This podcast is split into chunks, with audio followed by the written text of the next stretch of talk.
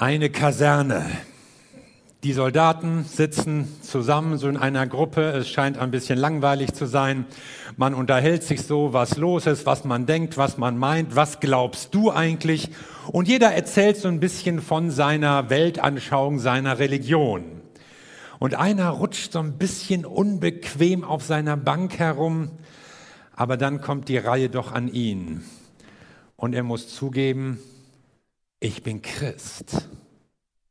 Und das war damals schon schwierig. Erst stockt die Runde, dann brüllt alles los vor Lachen, der ist Christ, der betet zu einem Verbrecher, der mal gekreuzigt wurde, der betet zu irgendeinem Unruhestifter, den die Behörden aus dem Weg ziehen mussten, der betet an irgendeinen Quatschkopf an. Und am nächsten Morgen sieht man an der Kasernenwand ein Bild. Etwas unscharf.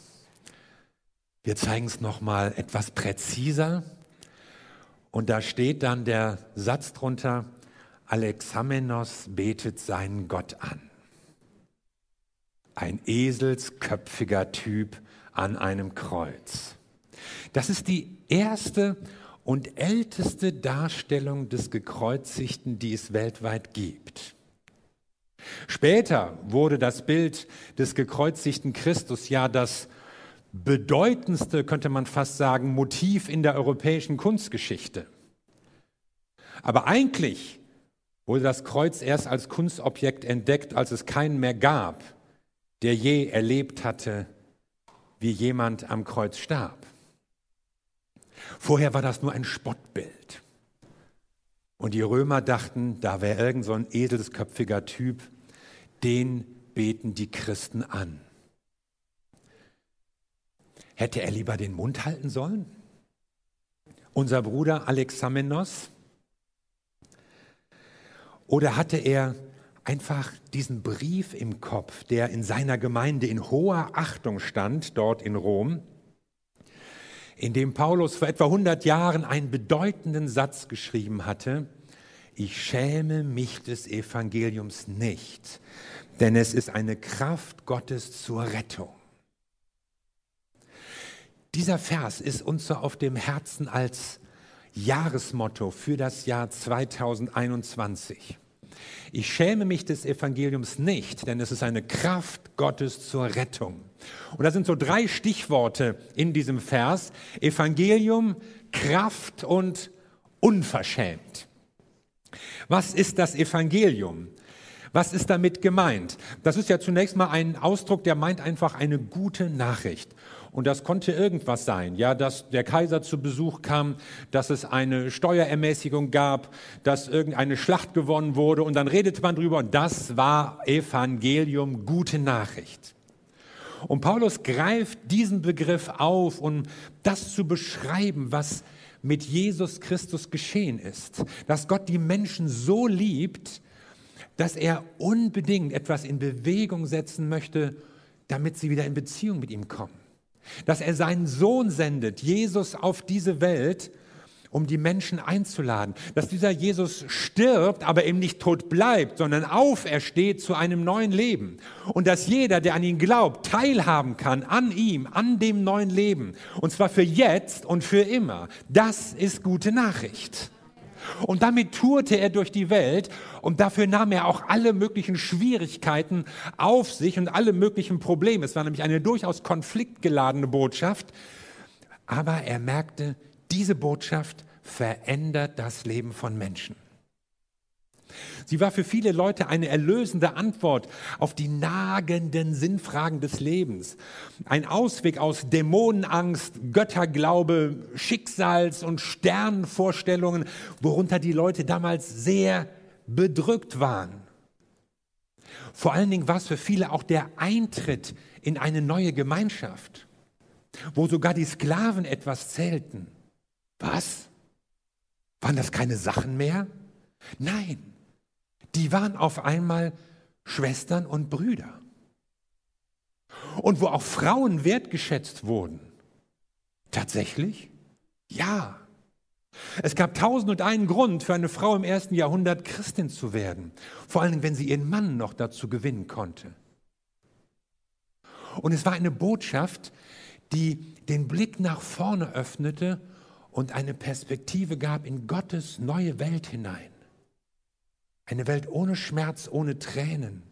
Eine neue Welt. Das ist gute Nachricht. Das ist gute Botschaft. Kann das denn wahr sein? Oder ist das zu schön, um wahr zu sein? Natürlich leuchtete die Botschaft nicht jedem ein. Zu einfach, fand der gebildete Grieche.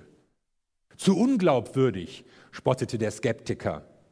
Zu unwissenschaftlich, kritisierten die Philosophen. Zu anstößig, maulte der adlige Römer. Und auch zu viel Veränderung bei mir möglich und nötig. Paulus traf auf Freunde und Feinde, auf Zustimmung und Ablehnung, aber bei allem Widerstand gab er nicht auf. Warum? Weil es die Botschaft zur Rettung war. Und Rettung, das hat was zu tun mit Not, mit Todesgefahr, mit einer schlimmen Situation. Und Paulus sagt, wir brauchen Rettung. Warum brauchen wir Rettung? Wovon brauchen wir Rettung? Weil es das Böse gibt. Und zwar nicht nur irgendwo in der Welt, sondern auch in uns. Verlorenheit, das bedeutet, da ist Sünde, da ist Sklaverei, da ist Egoismus. Da ist Gebundenheit an alles Mögliche, an Drogen, vielleicht schlechte Gewohnheiten, Pornografie, Verhalten, Jähzorn, Eifersucht, was es auch immer sein mag. Solche Dinge kommen vor in dieser Welt, nicht nur im Fernsehen, in dieser Stadt, in deiner Familie, in deinem Leben. Verlorenheit heißt, Menschen tun Dinge, die sie gar nicht tun wollen. Menschen tun Dinge, von denen sie wissen, die sind schlecht für mich. Und sie können es nicht ändern. Und vor allen Dingen steckt dahinter, ich bin getrennt von Gott.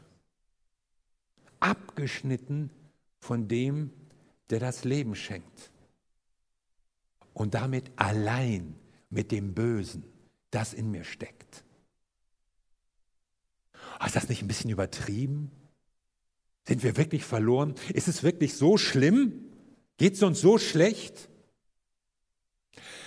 Paulus nimmt sich im Römerbrief zweieinhalb Kapitel Zeit, um die Situation des Menschen zu beschreiben, um auch den selbstgerechten und von sich überzeugten Menschen zu zeigen, hey, so toll ist es bei dir nicht. Eigentlich wissen wir ja, wie es um uns steht, aber wir machen uns auch gerne was vor und schieben die Schuld auch gerne auf andere. Und es braucht manchmal eine gewisse Zeit, bis wir uns eingestehen, hey, das Böse habe ich nicht immer unter Kontrolle. Man tut ja auch mal Dinge, die man nicht tun möchte. Man tut Sachen, über die man sich hinterher ärgert. Man ist manchmal lieblos und gleichgültig, oder? Gleichgültig gegenüber dem Hunger in der Welt und gegenüber Flüchtlingen oder auch dem eigenen Ehepartner. Und man schafft es manchmal auch nicht aus eigener Kraft, irgendwie sich zu verbessern. Mann, Mann, ihr merkt, dass ich immer Mann sage, ja? Mir fällt so auf, wenn ich manchmal mit Leuten spreche und die erzählen dann so aus ihrem Leben, ja, ich habe dies gemacht und dann habe ich da studiert und dann habe ich da gearbeitet und dann kommen wir so ein bisschen auf das Leben und ohne Gott und die Sünde und das Schlimme zu sprechen. Ja, man hat ja auch mal so dies und ja, jeder hat ja mal auch. Und dann mache ich sie hinterher darauf aufmerksam. Merkst du, dass du jetzt immer Mann sagst? Und damit versuchen wir manchmal so zu tun, als, als wäre das Böse irgendwas anderes. Irgendwie draußen, die anderen. Aber nein, das sind wir. Das ist nicht nur Mann, ich.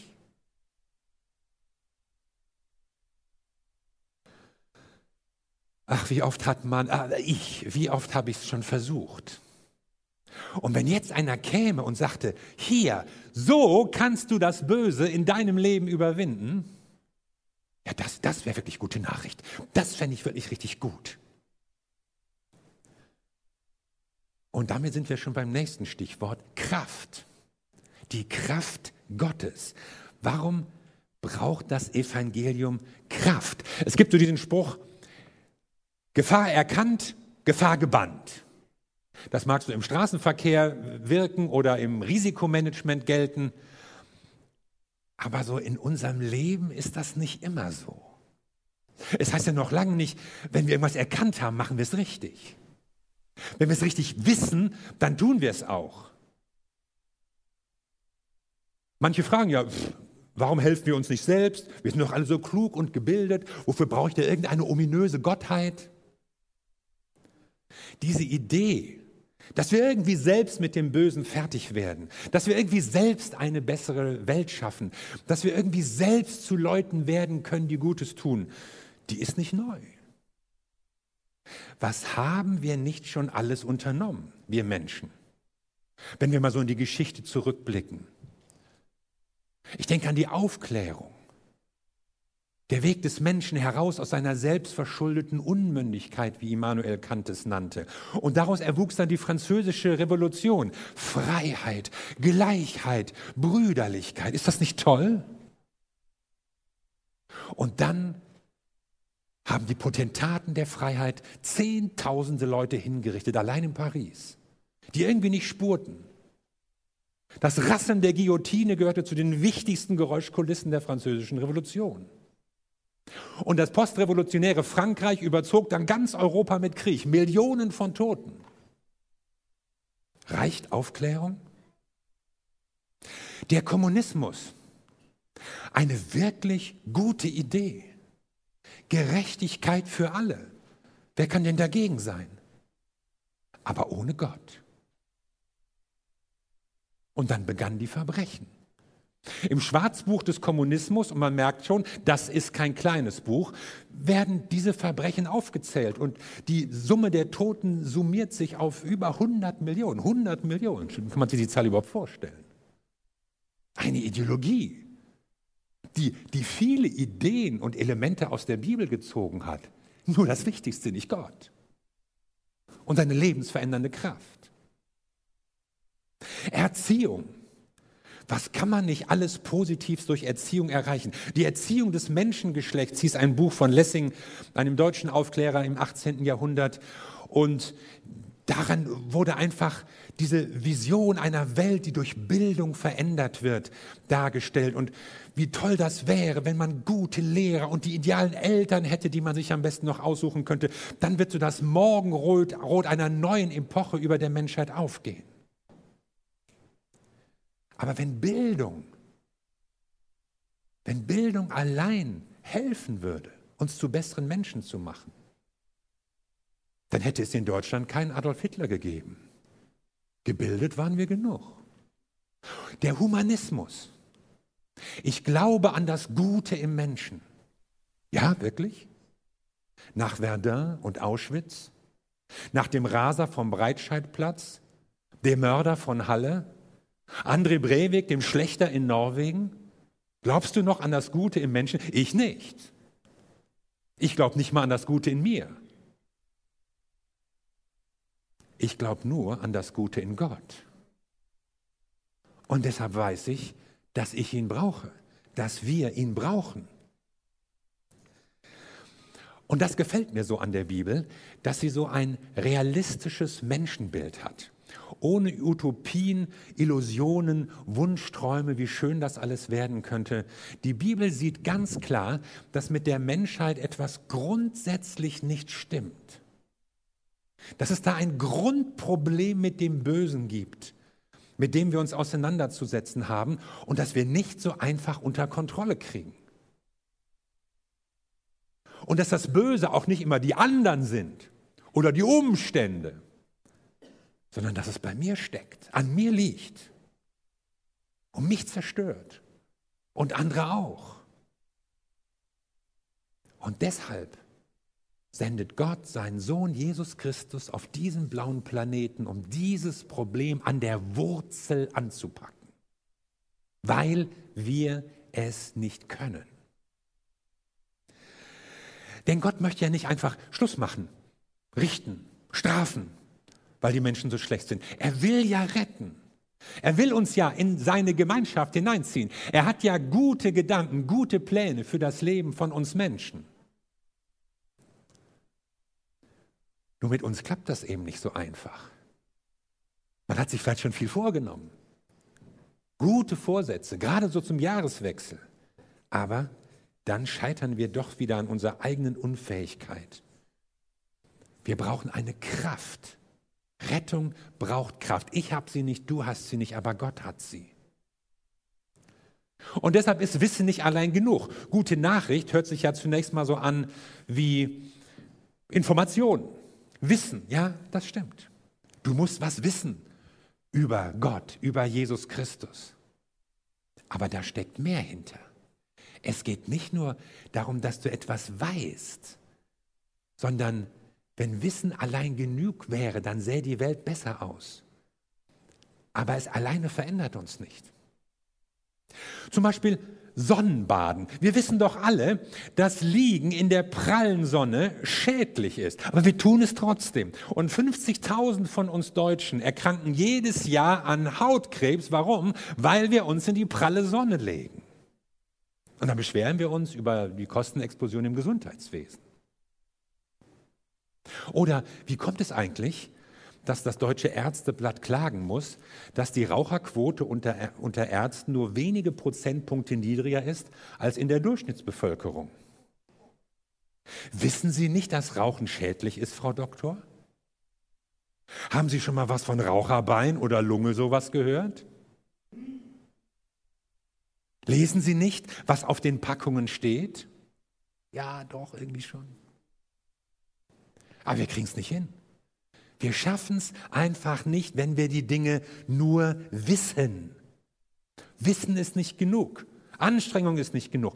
Es braucht eine Kraft, die über unsere Möglichkeiten hinausgreift, die nach dem Wollen auch das Vollbringen ermöglicht. Und das ist das Evangelium von Jesus Christus, dass das Böse in der Welt auch in meinem Leben überwindet. Da ist jemand anders, der die Kraft hat, die ich selbst nicht habe. Da ist jemand, der dich rettet. Da ist jemand, der das Böse besiegt hat. Da ist jemand, der Hoffnung verbreitet für diese Menschheit. Und deshalb das dritte Stichwort, unverschämt. Ich schäme mich nicht, sagt Paulus. Deshalb, weil da eine Kraft hintersteckt. Deshalb setze ich alles auf eine Karte. Deshalb lasse ich mich davon nicht abschrecken. Ach, wenn wir das doch immer so sagen könnten. Aber manchmal schämen wir uns doch, oder? Wer hat schon mal das Tischgebet weggelassen, weil er einen ungläubigen Gast zu Besuch hatte? Wer hat die Klappe gehalten, als im Kreis der Kollegen über irgendwas erzählt wurde? Saufpartys, One-Night-Stands, Abtreibung? Nee, lieber nichts sagen. Wer hat verstohlen weggehört, wenn irgendwo Gottes, gotteslästerliche Witze gerissen wurden? Ich war's. Und du? Geben wir es doch zu, wir schämen uns. Zumindest manchmal. Wir verpassen Chancen. Wir lassen Möglichkeiten ungenutzt. Wir sind nicht sicher, ob wir mit unseren Überzeugungen am Meinungsstammtisch bestehen können. Ich fürchte mich manchmal vor den Vorurteilen, die meinem Glauben oder auch meinem Beruf entgegengebracht werden.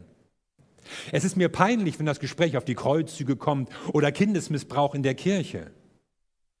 Es ist mir unangenehm, mit Leuten über außereheliche Sexualaktivitäten zu sprechen. Wir haben unsere Mühe, unserem Gesprächspartner klarzumachen, dass wir an einen ewigen Schöpfer glauben und uns nicht für das Produkt des evolutionären Zufalls halten. Schon wenn man vor allen Dingen nach wenigen Sekunden im Gesicht des Gegenübers so ein spöttisches Lächeln in den Mundwinkeln bemerkt.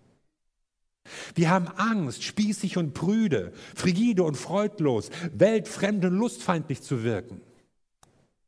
Wir schämen uns, weil das Evangelium nicht immer logisch ist, nicht immer überzeugend nicht immer so angenehm klingt, ja auch kritisch mit dem selbstgerechten Menschen umgeht. Und weil es natürlich so uralt ist und, und gar nicht modern, geschweige denn postmodern.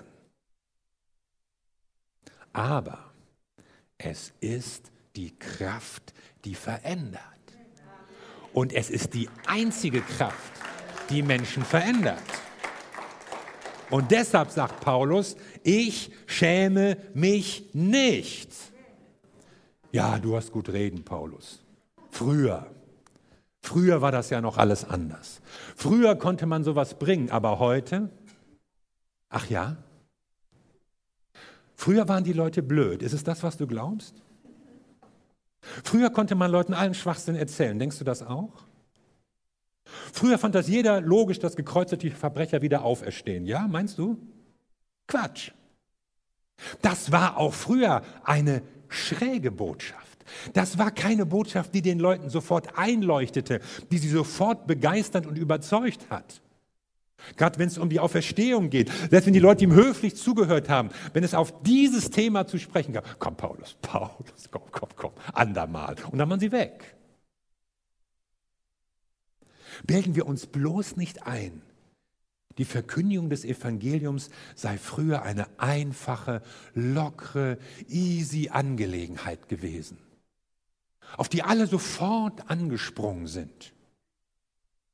Wenn das so einfach und konfliktfrei gewesen war, warum dann diese Aufzählung? Meinetwegen jetzt hier mal in 2. Korinther 11 wo Paulus sagt, ich bin gefangen gewesen, habe Schläge erlitten, Todesnöte, Geißelhiebe, mit Stöcken geprügelt, gesteinigt, Schiffbruch, Gefahren. Und dann zählt er auf, Gefahr hier, Gefahr da. Oh, scheint doch nicht ganz so einfach gewesen zu sein. Entschuldigung, Paulus. Es muss einen anderen Grund geben, warum Paulus sich nicht schämt. Nicht, weil die Leute ihn so toll fanden. Nicht, weil die Botschaft sofort jeden überzeugt hat. Und weil man ihm alles von den Lippen ablas und die Traktate aus den Händen riss. Und der Grund ist, die Botschaft von Jesus Christus hat Kraft zur Rettung. Sie löst das Problem des Bösen in mir und des Bösen in der Welt. Das Evangelium ist nicht unvernünftig, aber es ist nicht immer mit der Vernunft zu erfassen. Es ist auch nicht immer bequem, obwohl Jesus ja eigentlich ein netter Kerl war. Also gegen Jesus hat ja eigentlich keiner was, ja. Also wenn man das machte, was er so lehrt und so lebte, wie er handelte, tolles Vorbild, Kinderfreund, Frauenversteher, freundlich, ärztliche Talente. Also wer, wer kann denn was gegen Jesus haben? Aber Jesus ist eben nicht nur ein Vorbild.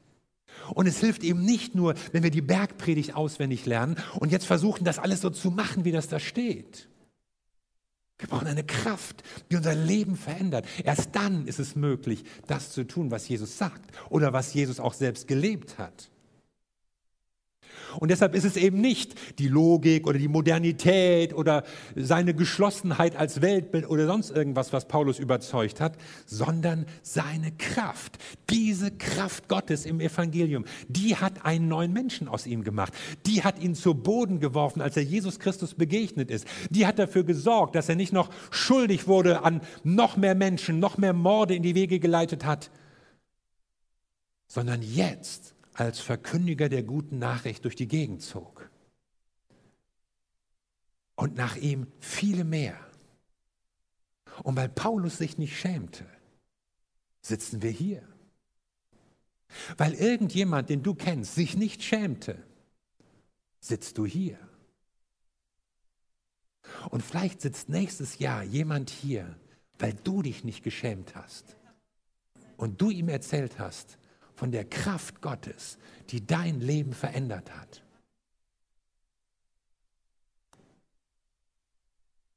Wir haben Weihnachten über John Newton gesprochen, diesem Sklavenhändler, der zu einem Hirten der Seelen wurde, in einem langen Weg, verändert durch Gott, der diese Amazing Grace Gottes erlebt hat und zu einem neuen Menschen wurde. Darum schämen wir uns nicht. Das fasziniert mich so an der guten Nachricht von Jesus Christus, dass sie Leben verändert, dass sie etwas Neues schafft. Wer an Jesus Christus glaubt, der, der hat Kontakt mit Gott, der hat auch Kontakt mit dieser Kraft Gottes. Und der wird auch durch die Kraft Gottes verändert. Wer Jesus um Hilfe anruft, erfährt seine Kraft. Die Bibel spricht von einer Neugeburt, also einem ganz starken Ausdruck, um das deutlich zu machen, was da jetzt an Erneuerung passiert. Oder von gerecht gemacht durch Glauben. Denn all das geschieht ja gerade nicht durch deine Leistung, nicht durch deine Anstrengung, nicht weil du dir Mühe gibst, sondern es geschieht durch Glauben. Der Vers geht nämlich noch weiter. Es ist die Kraft Gottes zur Rettung für jeden, der glaubt. Nicht für jeden, der sich Mühe gibt. Nicht für jeden, der Askese betreibt. Auch nicht für jeden, der in Gottesdienste geht oder auf einer Kirchenmitgliedschaftsliste steht, sondern für jeden, der glaubt. Und Glaube heißt, ich vertraue Gott. Ich akzeptiere, was Gott über mich sagt, auch sein Urteil über mich, dass ich alleine nämlich nicht gut bin, dass ich verloren bin und dass ich Vergebung und Erneuerung brauche. Glaube heißt, ich vertraue mein Leben Gott an. Ich verbinde mein Leben mit dem Leben von Jesus Christus. Und dann gehörst du zu ihm. Und vielleicht machst du nicht in jeder Diskussion die Superfigur. Und vielleicht geht es dir manchmal wie unserem Bruder Alex in Rom, über den man sich lustig macht, den man nicht versteht, wo man gar nicht genug hinhören will, um sich überhaupt erklären zu lassen, warum wir an Jesus Christus glauben. Aber du weißt, Gott hat mein Leben verändert. Du weißt, was in deinem Leben passiert ist.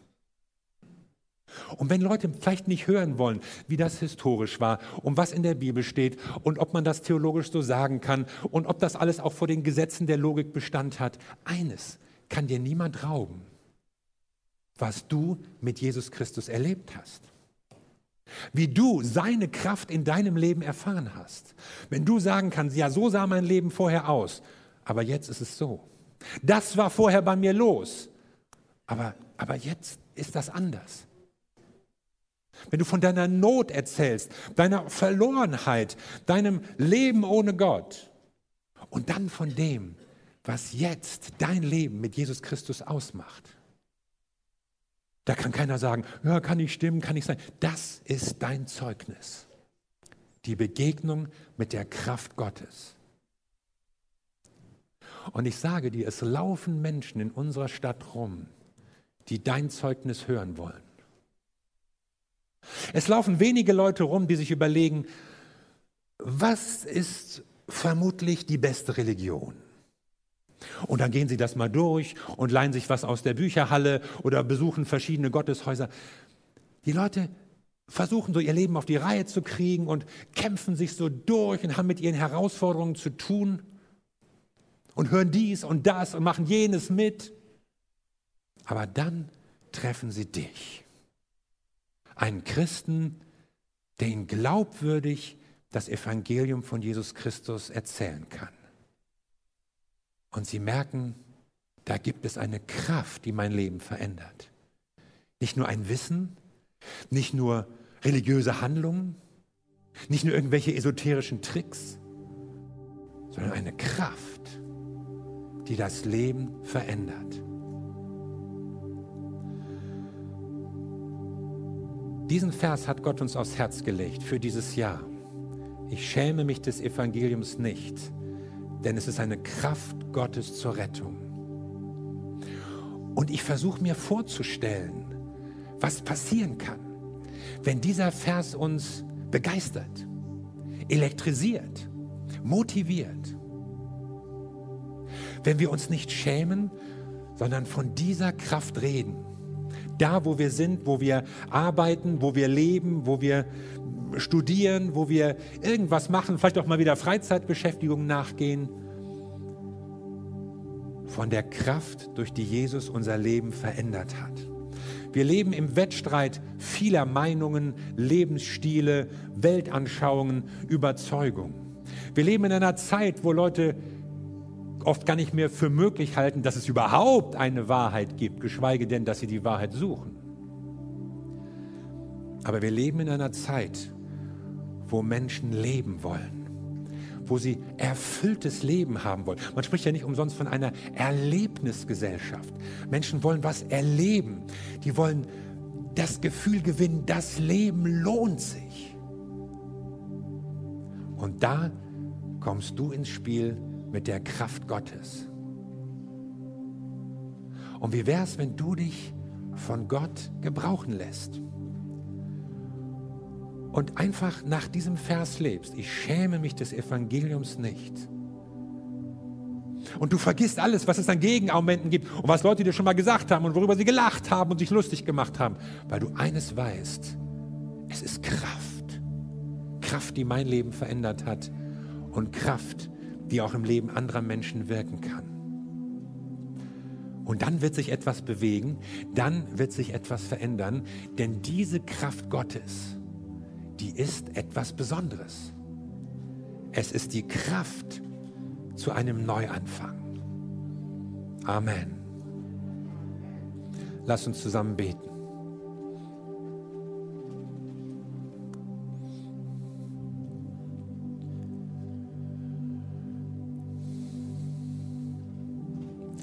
Wir danken dir, Jesus Christus, unser Herr, für die gute Nachricht. Eine wirklich gute Nachricht. Eine Nachricht mit Kraft zu einem neuen Leben. Wir danken dir, dass wir das erfahren durften und unser Gebet ist es, dass mehr Menschen eine Begegnung mit dir haben, diese gute Nachricht hören und die Kraft, die dahinter steckt. Eine Kraft zur Rettung, eine Kraft zum Neuanfang.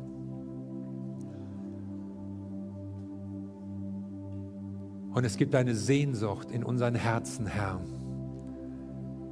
nach der Begegnung mit deiner Kraft. Und ich weiß, dass es auch Christen gibt, die manchmal fragen, wo ist diese Kraft? Manchmal ist unser Leben kraftlos. Manches erleben wir nicht so. An mancher Stelle werden wir lau oder nachlässig. Aber ich bete heute darum, Herr, dass Menschen dich in deiner Kraft neu erleben.